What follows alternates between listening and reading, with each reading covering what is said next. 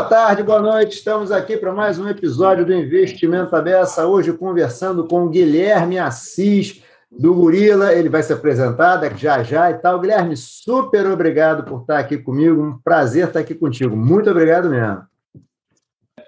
Hudson, o prazer é meu. Obrigado pelo convite aí. Enfim, estamos à disposição aqui para bater esse papo é, é, sobre, sobre Open Finance, investimentos, enfim, sobre tudo que está acontecendo no, no nosso mundo aqui. Opa, beleza.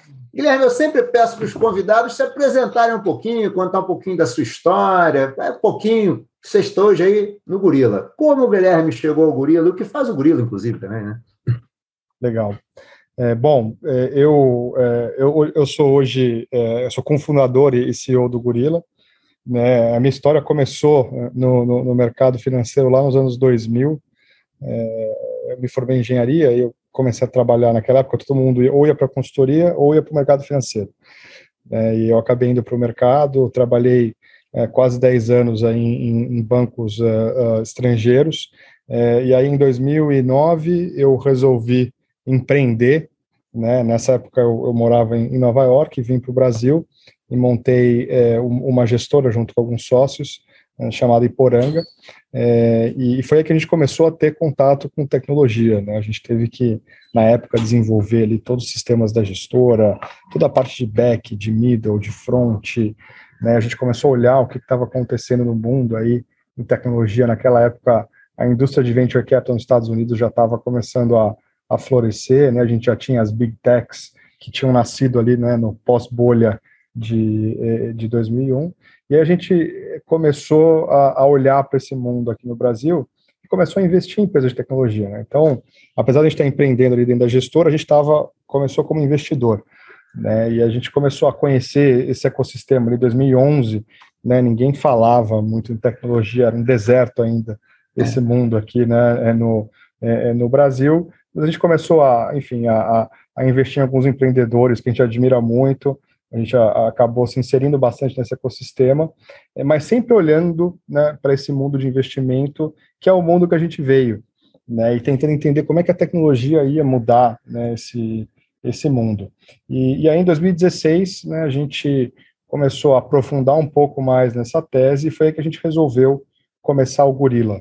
A gente começou muito, muito pequeno mesmo, né, naquela época, lá fora estavam surgindo ali os robo-advisors, né, que nem o Wealthfront, enfim, a gente olhou bastante para essa tese de robo-advisor, é, foi um negócio que a gente decidiu não perseguir é, a época, porque ficou muito claro para a gente que esse componente humano, né, do, do, consultor, do agente autônomo, era um componente bastante importante na distribuição de produtos de investimento, né, e, enfim, aí a gente conseguiu, começou a perseguir quais eram as dores, né, desses, desses escritórios, né, desses consultores, e aí a gente começou a desenvolver uma ferramenta para ajudar é, é, esses escritórios e de tabela ajudar o investidor final também, né, muito com essa pegada de é, é, descomplicar para ensinar, né? Porque no final do dia, quando a gente fala de investimento, né, e de, de produtos, a gente tem aquela sopa de letrinha, né? LCI, LCA, CRI, CRA, fundos, é, debênture, agora hoje você tem criptomoeda ainda, né? Com um zilhão de criptomoedas, né?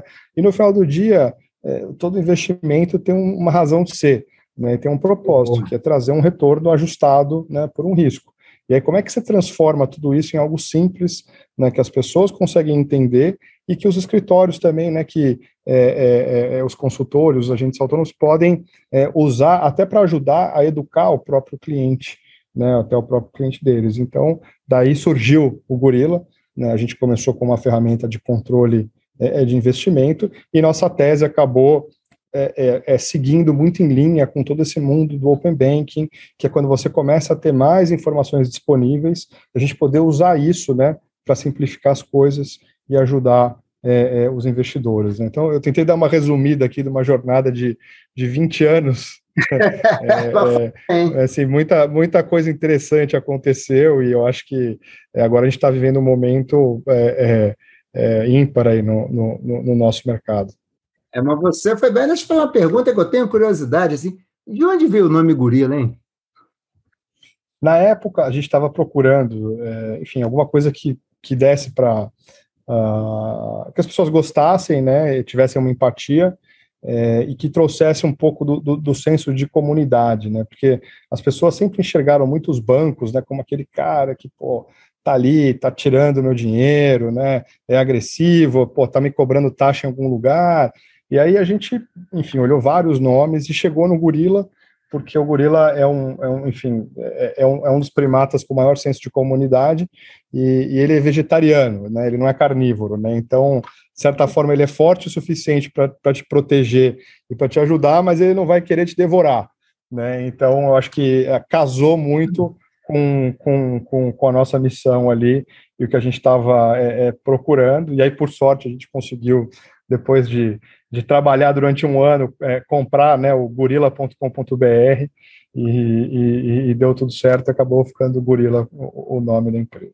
Ah, legal, pá, bacana, bem bacana a história. Tinha tão tempo já para perguntar legal. isso, mas sempre esqueço de perguntar.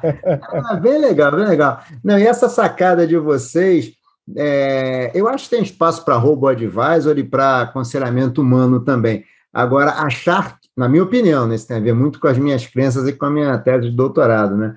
Achar que o ser humano vai se tornar algo dispensável no aconselhamento, eu acho que, assim, não faz o menor sentido.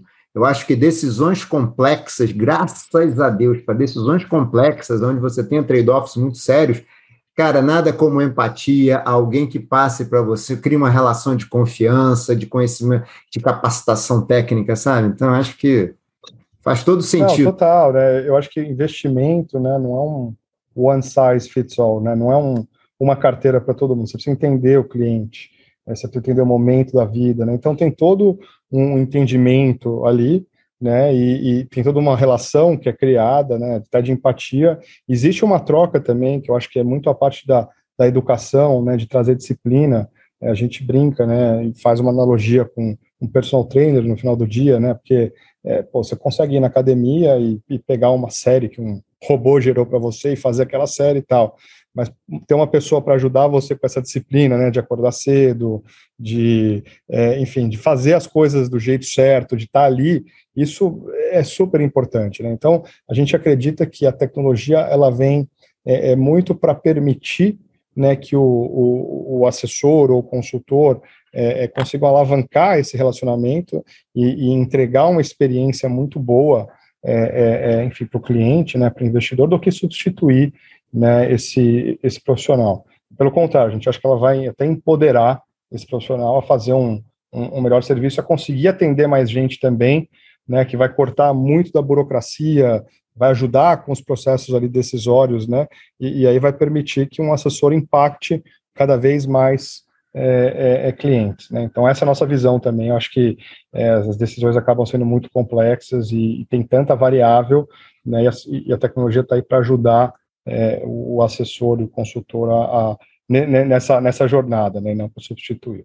Não, tá certo. Você sabe falou do personal trainer, personal trainer muitas vezes tem um papel básico do tipo assim, eu acordo às seis horas da manhã pelo constrangimento de não deixá-lo esperando. Então, é, então, é a disciplina, pô. É, essa disciplina é difícil. O investimento, no final do dia, não é ficar comprando e vendendo, é ter disciplina, né? Para ter uma alocação é, é, de, de longo prazo condizente né, com a sua tolerância a risco. Então, é esse, assim como é, musculação, né, aquele trabalho, o hábito que você tem que fazer ali todo dia para você poder ter um resultado de longo prazo, né? Então, eu acho que nesse sentido tem uma, um belo paralelo aí.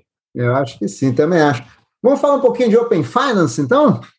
Nosso papo hoje aqui ele vai rodar em, vai estar em torno de, não somente, mas em torno de Open Finance, né? E aquela primeira pergunta para a gente tentar equalizar todo mundo. O que é Open Finance? Uma definição? Fala um pouco, uma definição não é uma frase, vai. Fala um pouco do que é Open Finance, esse conceito, por que, Open Bank e Open Finance, um precisa do outro, ou precisam mesmo, sei lá. É, acho que o Open Finance é um conceito um pouco mais abrangente, né, do que o, do que o Open Banking. Né? Você, você parte é, é, para um arcabouço aí, né, é regulatório e tecnológico, é, onde você começa a trocar informações não só dos produtos bancários ali, é, de crédito, mas começa a abranger outros produtos que não necessariamente estão dentro só do banco. Né? Você tem produtos de previdência, você tem produtos de seguro, você tem produtos de investimento. Então, é basicamente é, é, é olhar realmente o, o, universo todo que impacta né, é, a vida de uma é, de, de, uma pessoa que tangencia ali, né, o, o mercado, é, o mercado financeiro. Então, ele acaba o open banking nesse sentido ele está contido, vai no, no, no open finance, né? Então acho que é um é um, é um conceito mais mais abrangente e, e para onde a gente está, enfim, a gente vai entrar em mais detalhe aqui, né? Mas que na nossa visão aqui, né, tanto de empresa, né, como uh, eventualmente de, de, investidor, é, é para onde é, é, é, vai impactar, né, a vida do, dos clientes, né, seja de instituições financeiras, é, vai profundamente, né, no sentido de que essas pessoas vão começar a ter serviços melhores é, e, e, e, mais baratos. Mas a gente pode, é, obviamente, elaborar mais isso aqui com casos. Então, me conta aqui uma coisa. O Brasil, quer dizer, eu já sei, né? Outro dia eu conversei com o Mardilson aqui. A gente fez um, um evento com o Mardilson, a gente falou um pouco de país e tal. E a gente sabe que a Inglaterra tem sido uma referência e tal. O que, que você o que, você conhece aí, Guilherme, assim, que você achou legal, de experiência que você viu fora do, aqui fora do Brasil, que são experiências que valem a pena a gente discutir aqui no Brasil? Legal. Eu acho que assim, o Banco Central olha bastante né, para o Reino Unido, é, acho que foi um dos precursores ali, a Europa como um todo. É, nos Estados Unidos a gente não teve vai, uma legislação, isso aconteceu meio que é, é o mercado mesmo começou a se abrir, né, talvez para as dinâmicas ali competitivas é, é, do, dos negócios. Mas eu acho que assim, olhar para fora é interessante, mas o Brasil tem um sistema financeiro único. Né? Opa, legal, então financeiro... comenta um pouco. É, eu acho que o nosso sistema financeiro ali vem, né, do, do lado do plano real, né, a gente tem uma concentração muito grande das instituições financeiras, né, essa, essa concentração, ela, ela vem muito, né, por causa da história do Brasil, né, é, o próprio regulador não tinha como controlar naquela época você não tinha tecnologia, né? Então você também não conseguia controlar é, é, muita gente.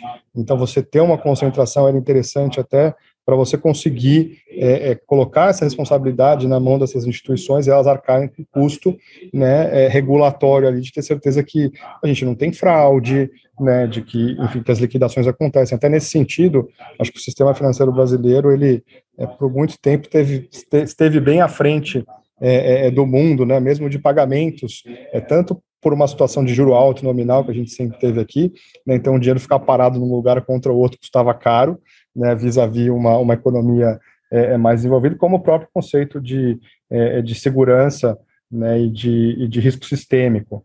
Né? Então, acho que, por exemplo, em 2008, é, isso foi, ficou bastante claro, né?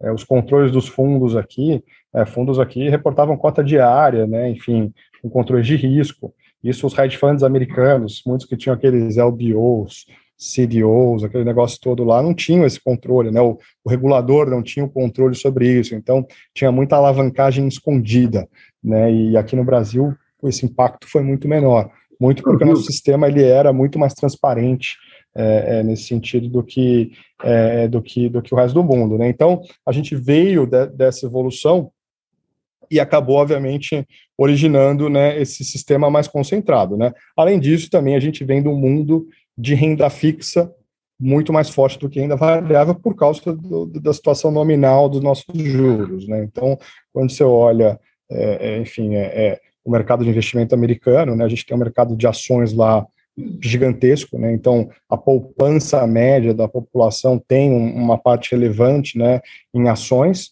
A gente teve esse mercado de ETFs lá também que explodiu nos últimos 10 anos, né?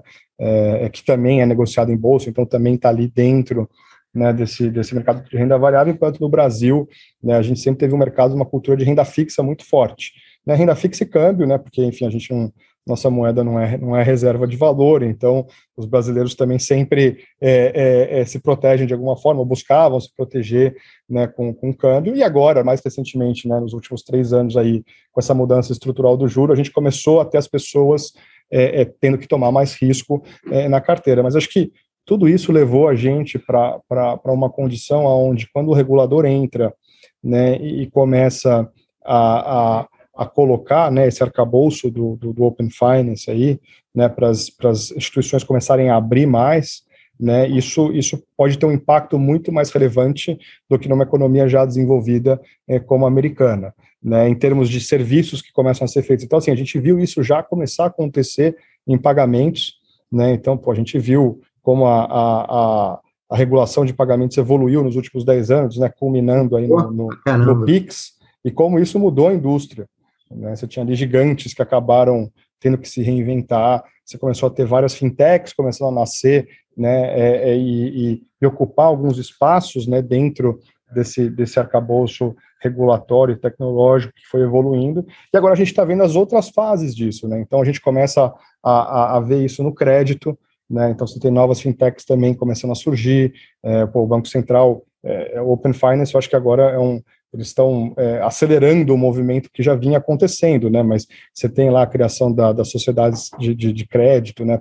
Para empresas menores conseguirem entrar nesse mercado, é, terem aprovação regulatória, né? Então, tudo isso é, é acaba forçando, vai, essa concentração que a gente tem das grandes instituições a, a, a ir diminuindo, né? E a competição aumentando. Então, quando eu falo, é, não é que assim o Open Banking vai ser melhor implementado aqui ou não, mas a gente tem uma gordura para ser extraído do sistema muito maior é, do que nessas economias desenvolvidas, né? Então, esses spreads bancários vão diminuir, a oferta de produtos vai melhorar, né? Então, assim, o impacto que esse Open Finance vai trazer para a nossa economia, é a própria bancarização, né, das pessoas com, é, com, com, com menos renda, que agora com os bancos digitais começam a ter uma carteira, começam a conseguir receber um dinheiro, eventualmente poupar, né, e investir isso. Então, isso é uma mudança realmente profunda, né, e que vai gerar um impacto talvez muito maior do que numa economia é, é já, é, é, é já desenvolvida. Mas qual é o gatilho, então, Guilherme? Assim, beleza, assim, o que, que tem ali, é, ali, digamos, naquela planta baixa ali do Open Finance, o que, que tem que habilita, né, que faz com que a gente possa achar... Porque você estava falando uma coisa super interessante, a gente vai ter Provavelmente, como tem uma gordura grande no spread, talvez o custo de crédito caia para o tomador. Quem sabe até a rentabilidade melhora para os investidores, né? Eu estou entendendo que aí tudo isso parte muito de competição, né? E aí que eu queria que você explicasse um pouquinho qual é a engrenagem do Open Finance que permite isso. É, eu acho que no final do dia o vetor principal é competição, né? Então é exatamente isso. É, é, é, é primeiro uh, habilitar né, que novos players entrem no mercado e, e, e compitam com os players grandes. Né, coisa que era de muito entrada diminui, Guilherme? Ah, o custo de entrada diminui muito. Né, eu acho que eh, hoje uma fintech pode é, virar uma instituição de pagamento, né, pode ser aprovada para dar crédito, não, não unsecure credit, né, então, mas assim, começa a atacar algum, algum espectro é, é, do, do crédito, seja com colateral, seja sem, seja via estruturas regulatórias como FDICs, né, que já foram é, montadas também. Então, assim, tudo isso habilita que novos é, é, competidores entram no mercado, né? E aí, eu acho que o, o, gatilho do Open Finance aqui é muito a parte da, da troca de dados para você entender melhor o consumidor, né? Porque aí você consegue prestar esse serviço. Então, você falou, ah, legal, isso talvez consiga fazer você diminuir os pés de crédito. Legal, consegue, mas você começa a entrar também nos serviços que são prestados e na experiência. Né? Então, acho que esse vetor competitivo vai impactar duas coisas principalmente: uma, preço, né, e a outra, experiência. E por que, que a experiência é importante? Porque quando a gente fala é, é, é, de experiência, a gente leva em consideração de que os produtos que estão sendo oferecidos para aquele cliente é, são produtos que têm um fit melhor para o perfil daquele cliente. Né? Então, ele, isso significa que, é, é, de certa forma, a educação ela entra nessa experiência, né? porque as pessoas acabam é, ficando mais suscetíveis a escolher produtos que fazem sentido para ela. Né? A, gente, a gente faz uma analogia bastante com, com o mercado de e-commerce, né? que eu acho que, é, é, que foi um mercado que, acho que a gente enxergou, né? sair do varejo físico e agora chegar no varejo 100% digital. Né? Então, bom, você é, é, deve lembrar né, que antigamente pô, você ia no shopping, você ia numa loja comprar um sapato, aí você ia na loja de baixo, o sapato da mesma marca podia custar 20% a menos. Né? Então, Sim. só o fato, só que o custo é, você tinha que sair de uma loja, descer e ir para outra loja. E a homem geralmente não tinha saco, né? Então você vai lá e, porra, você comprava o primeiro que você achava para você ir embora logo, embora logo daí. Né? Aí começou a digitalização. É, exato, começou a digitalização desse mercado, né? E aí começou a ficar mais fácil de comparar. Né? Até o ponto que você chegava na loja, você falava, pô, mas está mais barato na, na, outra loja ali. Aí começaram a surgir os comparadores de preço, né? Que já vinham, já traziam uma lista para você do lugar mais barato para o lugar mais caro. E isso evoluiu de tal forma que hoje você nem compara mais preço. Né? Os preços são muito próximos. É, é, como existe uma competição, já chega um preço muito bom. É muito difícil você ter uma, uma discrepância de preço, porque os, os, o, o varejo digital está olhando o preço do concorrente o tempo todo e tentando melhorar. Então você já chega num preço que é o melhor possível. E aí a briga começa a ser muito em cima da experiência. Né? Pô, legal. É, o cara lá que faz o unboxing do produto, né, que mostra como o produto funciona, que traz alguma coisa para ajudar a pessoa, pô, mas esse, esse produto é legal para você, isso aqui vai funcionar, é isso que você precisa de verdade, né? E, então, assim, fazendo uma analogia aí do, do, do varejo, eu acho que o varejo está agora onde a gente vai estar tá, provavelmente em, em três, quatro anos, né? Com a entrada do Open Finance. Né? Então, a primeira briga vai ser uma abertura de competição, onde vai começar a ser assim, o preço. Ah, aqui tem taxa melhor, ali tem taxa pior, até a gente começar a chegar num nível, né, aonde é, essa experiência, né, mas esse é o melhor produto para você, né, é, é por quê? Né? E, e, e, qual que é a melhor forma de você se expor a esse produto? É comprar um ETF? É investir num fundo? É fazer um investimento lá fora? Enfim, estou falando do mundo de investimento, né? Mas isso vale para crédito e vale para qualquer serviço financeiro. Então, é, é para esse mundo aí que a gente está tá, tá caminhando aí com, com Open Finance aqui no Brasil. Você colocou, então, é uma outra dimensão que eu não tinha parado para pensar ainda. Então, uma dimensão é que você vai ter o dado do cliente. Legal. Mas aí tem o dado do cliente, a gente poderia pensar, o Guilherme tem o dado do cliente, ele pode também oferecer coisas para o cliente, mas você está dizendo que é mais do que oferecer, você é fazer uma oferta talvez mais até personalizada. Isso, é assim, totalmente. Né? A gente, no mundo de investimento especificamente, a gente acha que a gente está saindo é, é, para a competição é, em cima do, do, do AUC, né, do Assets Under Custody, o Assets Under Management, todo mundo fala, a gente está indo para uma competição em cima dos dados porque quem entender melhor o cliente vai conseguir colocar a melhor proposta de valor. Né? E, e, e, no final do dia, num mundo onde você tem muito mais competição, é isso que importa. Né? E essa proposta de valor passa por você entender o cliente. E entender o cliente não significa só você ter os dados do cliente, significa você conseguir trabalhar, entender esses dados e cruzar esses dados com as informações de mercado para você saber se aquele é o melhor produto para aquele cliente. E se você parar para pensar no final do dia, esse é um grande processo né, de, de, de educação. É, é, até interessante, eu acho que esse movimento que a gente viu acontecer é, vai nos últimos ano e meio, dois anos aí, né, com esses juros baixos, as pessoas tendo que diversificar a carteira, a gente viu dois fenômenos, né? A gente viu o crescimento dos influencers. É, eu vou colocar todo mundo aqui no pacote de influencer, né? Você pode falar que tem aquele cara mais qualificado, cara menos qualificado, mas é, enfim, é, são os influencers, e também é, um crescimento muito grande do mercado de assessoria, seja assessoria e seja é, é, consultoria. E no final do dia, o vetor aqui é o mesmo, o vetor é educação.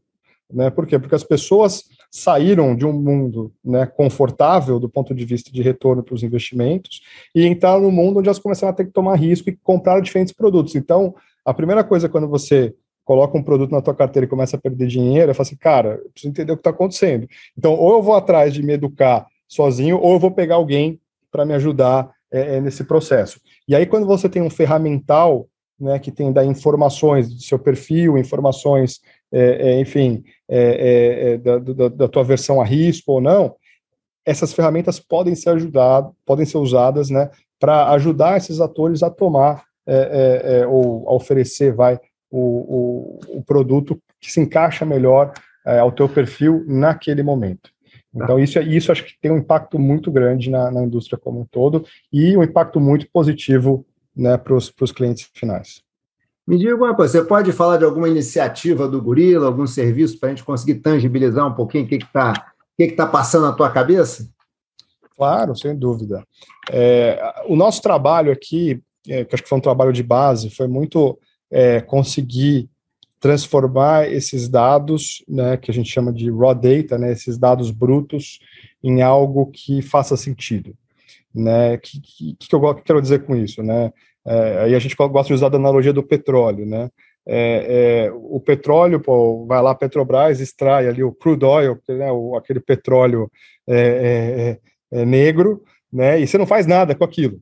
Né, aquilo ali é a informação bruta né? Você não, você não pega o petróleo e coloca no tanque do teu carro, você não pega o petróleo e, e acende o teu fogão, né? Você não pega o petróleo, enfim, e, e faz, é, faz plástico, né? quer dizer, plástico você faz, mas você, você não consegue pegar o, o, petróleo, você precisa refinar ele. Você não consegue né? embalar nada com petróleo. Você não consegue embalar nada com petróleo, exato.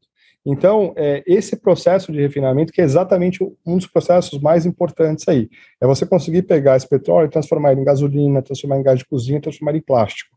Né? Então, é, esses dados todos que começam a circular no mercado não adiantam nada se você não conseguir trabalhar eles. Então, o, o primeiro grande trabalho que a gente fez foi organizar esses dados e conseguir transformar isso né, em informação para ajudar as pessoas a tomarem decisões. Então, hoje, quando a gente fala de controle de carteira, é, é muito o que a gente oferece, né, a, a, coisa básica que a gente oferece ali, é para ajudar as pessoas a entenderem, dado uma carteira com N produtos diferentes, seja produtos de renda fixa, de renda variável, é, é, moedas, é, criptomoedas, é, enfim, é, entender o que, que isso significa né, para o investidor. Porque no final do dia, só tem uma coisa que importa, né, é retorno depois de imposto, né, ajustado pelo risco, obviamente. Mas é isso que o investidor está procurando vai no, no, médio e longo prazo. Então, é exatamente é, é dar as ferramentas para o investidor conseguir atingir isso e para o um assessor conseguir ajudar o investidor a atingir isso. Né? Então, é, esse é o básico que o Gorilla começou a trabalhar. Aí, em cima desses dados, a gente começa a entregar features. Né? Então, tem o feature de você é, olhar a diversificação da tua carteira, de você começar a entender a rentabilidade da tua carteira né, é, é, em, em, diferentes é, é, classes de ativos, né? Aí vem aí os features que a gente está até soltando agora, a gente vai soltar daqui a duas semanas uma versão premium, né? Você entender como que evoluiu a alocação da sua carteira é, é, com, com o tempo, né? É, os proventos, né? Quais, qual que é o yield da tua carteira? Então, o que, que você está recebendo é, é, em termos de, é, de proventos? A gente também está começando a trabalhar em coisas para ajudar as pessoas com a parte do imposto de renda, né? Desde gerar DARF até preencher todo o imposto de renda. Né? Por que, que isso é importante? Né? Como eu falei, o que importa para o investidor é o retorno depois de imposto. Né? E, e, então entender o imposto é um componente importante aí, né, é, da, da, da, vida do investidor, né? E aí tem a ver com o prazo que você está disposto a segurar ou não aquele investimento que você fez, né? Antigamente você lembra, às vezes vi um gerente de banco, ele falava, ah, não, compra isso aqui, né? É, é, e aí você precisava de um negócio de liquidez de de, de três anos, só que você precisava em 60 dias do dinheiro, e aí, pô, você perdia lá 5% para sair daquele investimento. Então, olha o custo que tem isso, né? Então, é, ferramentas para ajudar você a, a, montar a carteira e tomar essas decisões, elas ajudam muito nesse processo de você melhorar é, a, tua, a tua rentabilidade, e esse é o core do que a gente acaba trabalhando aqui é, é, é no Gorila, né? No final do dia é isso, é como que a gente usa os dados é, do investidor para poder educá-lo né, e ajudá-lo a tomar as melhores decisões possíveis. Duas perguntas aqui, Guilherme. Você estava falando, me deu ocorrer duas perguntas. Primeiro, quando você fala dados do investidor, além do provavelmente dos dados do cara, idade, todos esses dados, é o que são as movimentações dele? Que tipo de dados a gente está falando?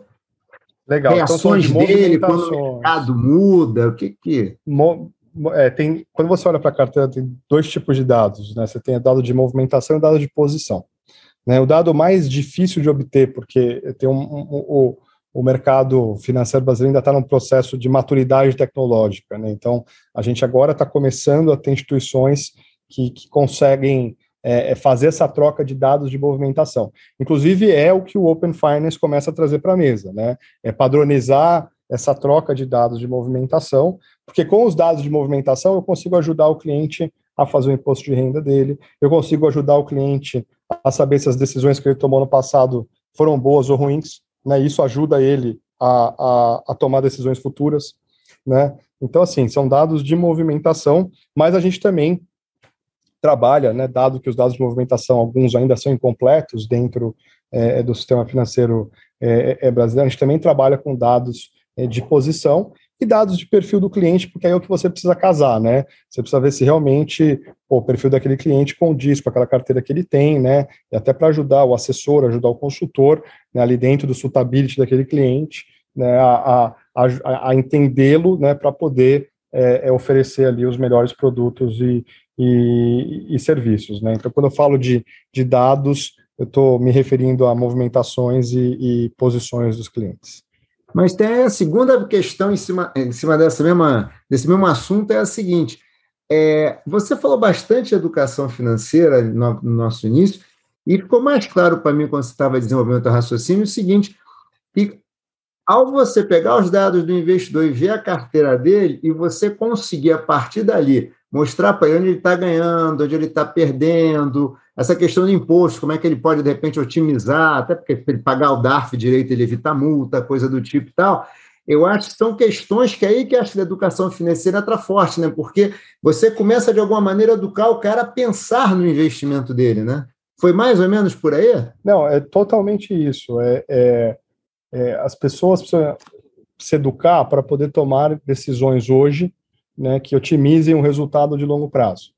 Né, e, e, e não necessariamente é você ficar comprando e vendendo agora, é, é, e tem muito a ver com a disciplina.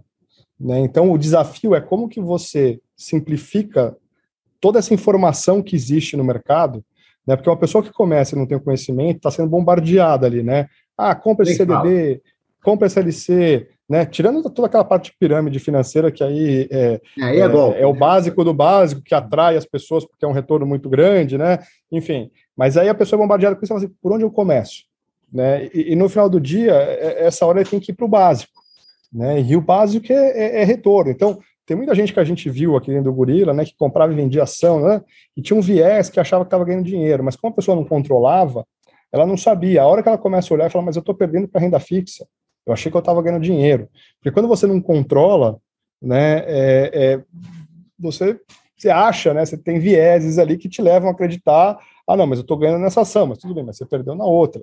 Né, e, e aí você não está otimizando o longo prazo, né, você está só aqui é, preso né, numa, num, num, num círculo que não está te levando a ter esse, esse impacto né, na tua vida de conseguir gerar retornos de, é, de longo prazo. Então, quebrar a informação e simplificar, ela é muito importante nesse processo de educação, porque as pessoas começam a medir e começam a ver realmente, olha, não estou ganhando dinheiro aqui, então talvez eu não esteja com a melhor estratégia. Talvez eu precise de um assessor para me ajudar, né? Ou talvez eu precise mudar a, a, a estratégia que eu estou fazendo aqui porque não está dando certo, né? Então isso isso é, é muito importante porque é, se as pessoas não têm essa ferramenta, elas não conseguem enxergar e aquilo que você não consegue medir você não consegue atingir.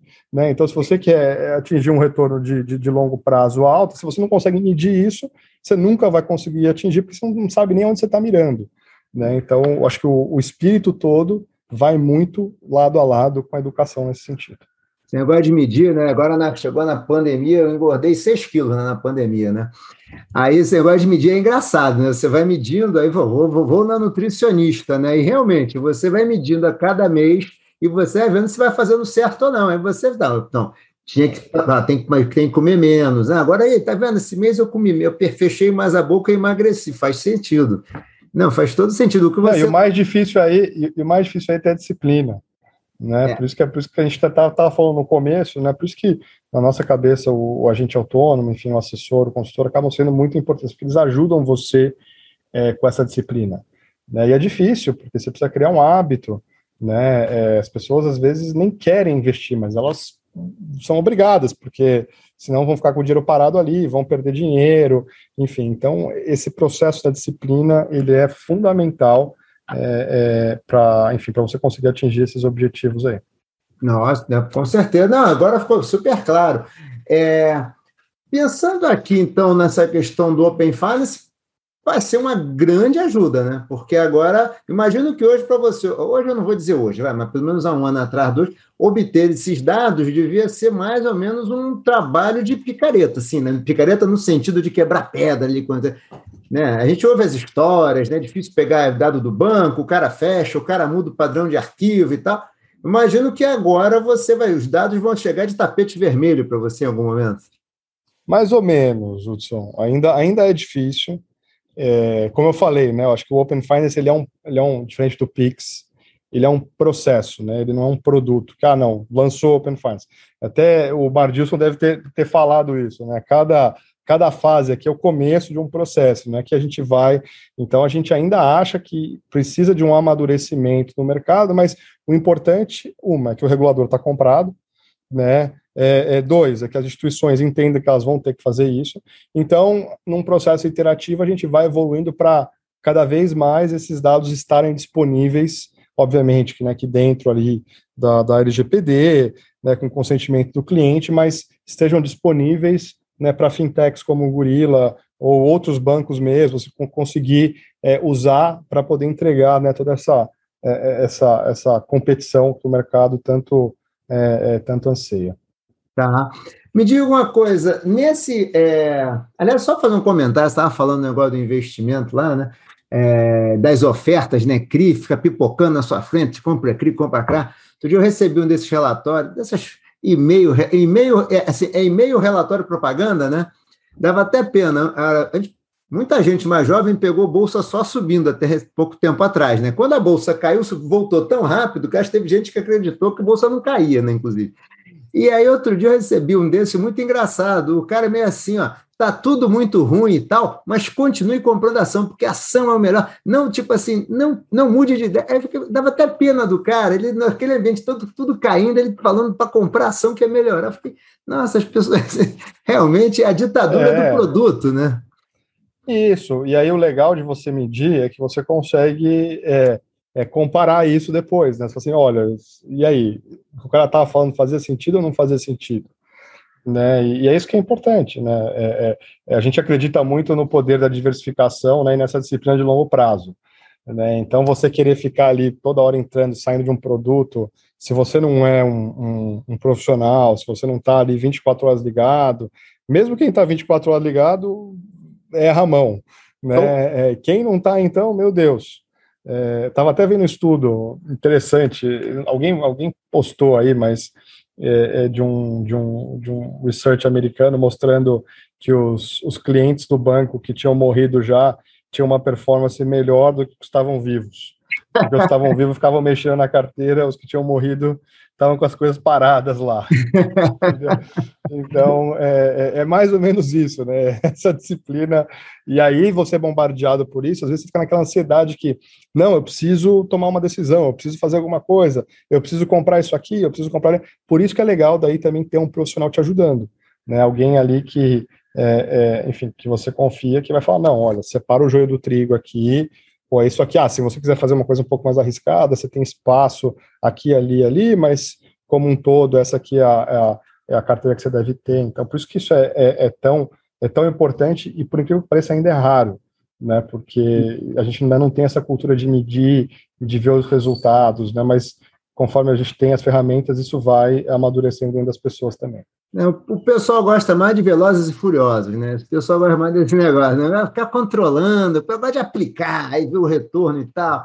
E aí, quando cai, ele pensa, não, mas eu ganhei no outro, não sei o quê. Assim, eu, é que isso acaba jogando com, com, o nosso lado é, é, é, de jogo, né? De, de é. gambling, né? Tem até estudos que mostram isso. Por isso que é perigoso, por isso que essa disciplina é, é, é, ela, é, ela é fundamental, porque esse negócio de ficar ganhando, por isso que criptomoeda também, de certa forma, é é, popular, né? Porque tem muita volatilidade, né? Um ganha ou perde ali, tem uma emoção, então lida um pouco com os nossos sentimentos ali, um pouco mais é, é, primários ali, né? Então, mas enfim, a gente tem que conseguir navegar dentro desse mundo aí, né? E, e, e, e conseguir ter retorno dentro desse mundo. Então, não pode descartar essas variáveis aí.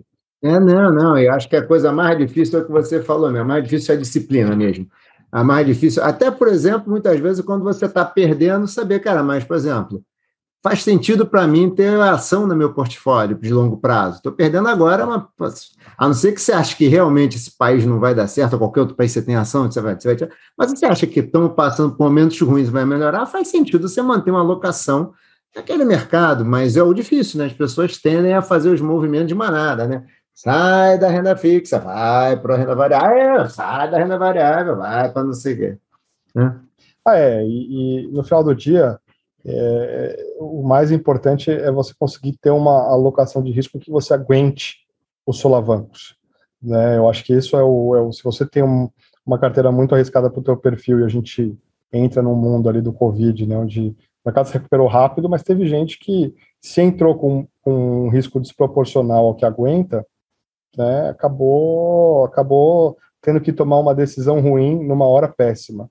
É. Né, e, e, então, essa parte de você se entender, entender as suas disponibilidades, né, a diversificação, por isso que as ferramentas passam a ser importantes, porque, tanto que assim, uma métrica que a gente gosta muito de olhar é, aqui, inclusive é uma das coisas que a gente está trabalhando para é, é para colocar é, é, para as pessoas analisarem, é o drawdown, né, que é qual é o máximo que você perdeu do, do, do, do ponto mais alto ali, né, da, né, da tua carteira. Porque esse número é, é, o que a gente vê, é o número da paura, né?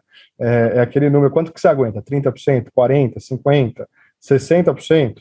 Né? É, é, a maior parte das pessoas com 50% ali já largou a mão, entendeu? Então, você tem que ter uma, uma, uma, uma dimensão é, é, do, do teu patrimônio ali, né?